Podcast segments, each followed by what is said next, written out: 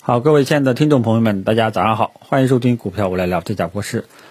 好，那么昨天晚上美国三大指数呢是全部收红啊，这个道琼斯期指呢是一个明显的一个三针探底啊，然后今天预计呢还会盘中有上抽的这种可能性，纳斯达克呢也是再创历史新高。与此同时呢，国际金价昨天晚上也是大涨，好像到了二零四零啊这个美元这个水平了啊。那么这样的话呢，国内的呃黄金股、贵金属板块呢有望这个盘中呢来一波。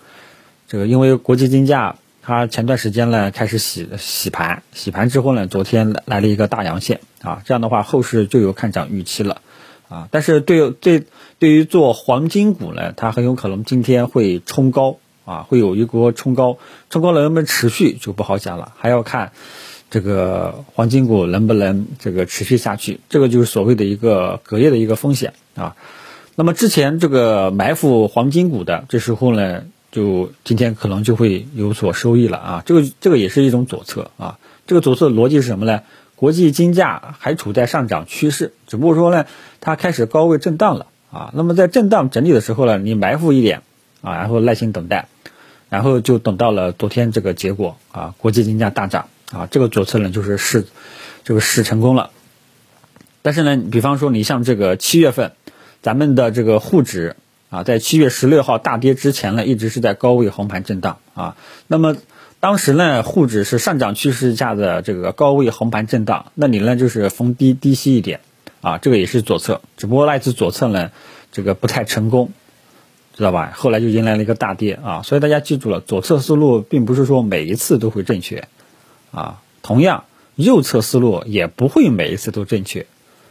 啊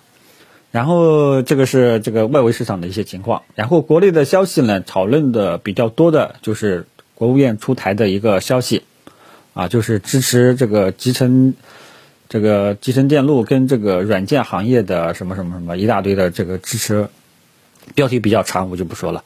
反正就是在税收上呀，各项政策支持上呀予以这个放宽优惠啊，我记得好像有一条说，这个满足一定条件的集成电路啊。这种芯片企业啊，免征十年企业所得税啊。那么软件行业呢？其实这个我记得以前出过这样的这个政策啊，反正我是记得软件行业以前出过这样的这个政策，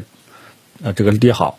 啊。那么芯片呢，集成集成电路呢，之前也有很多这个好的利好消息啊，所以很多人反正都在吹这个利好会带动科技股啊。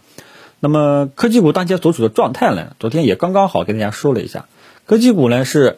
之前一直在上涨啊，尤其是芯片半导体。但是随着中芯国际的这个落地，以及科创板迎来这个，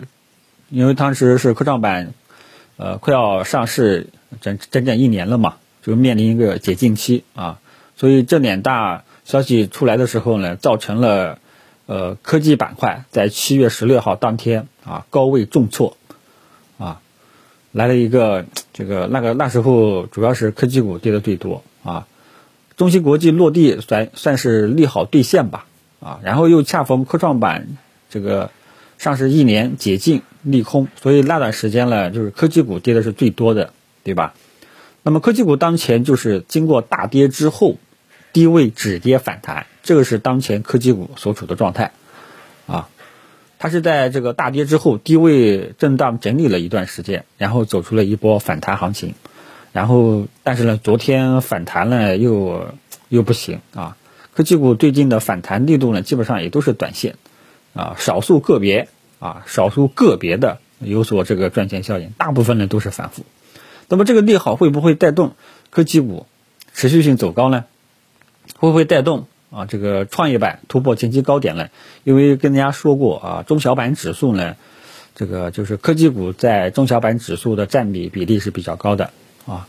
呃，主观上我觉得啊，主观上我觉得这个利好消息，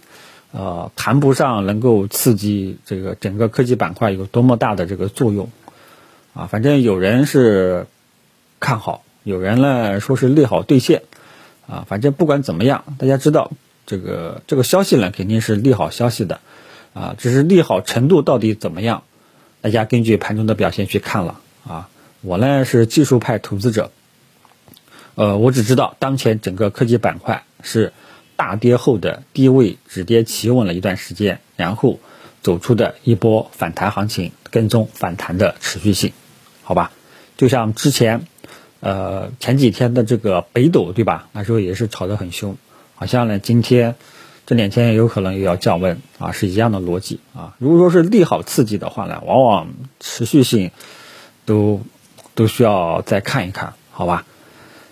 呃，这个是昨天晚上炒作的这个关注度最多的这个消息啊。然后其他的也就没有什么消息了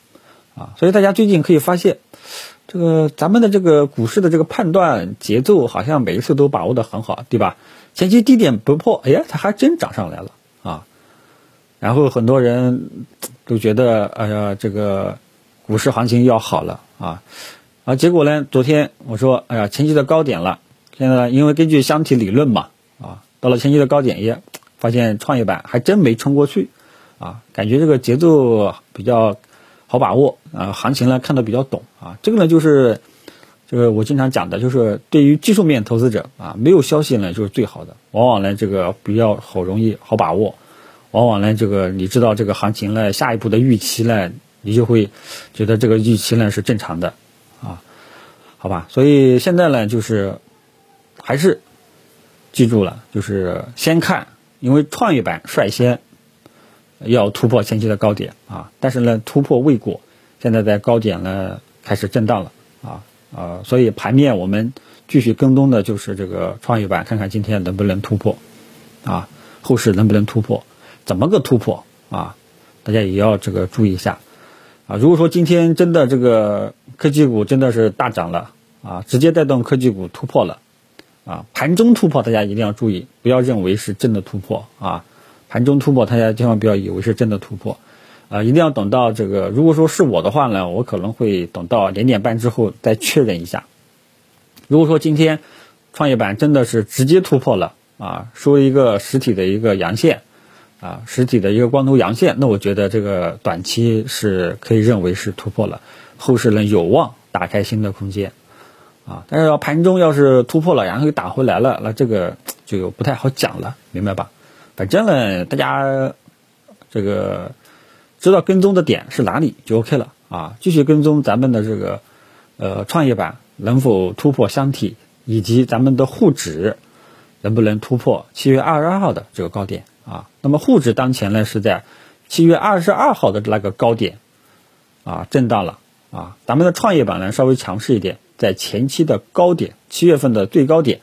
震荡了，就这么一种状态状况，好吧？后面就要看这种震荡，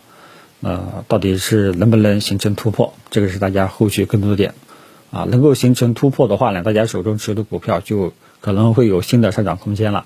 啊，没有的话呢，很有可能后面就面临比较大的不确定性了，好吧？这种不确定性，我昨天也说了，它是要这个震荡震荡洗盘，还是要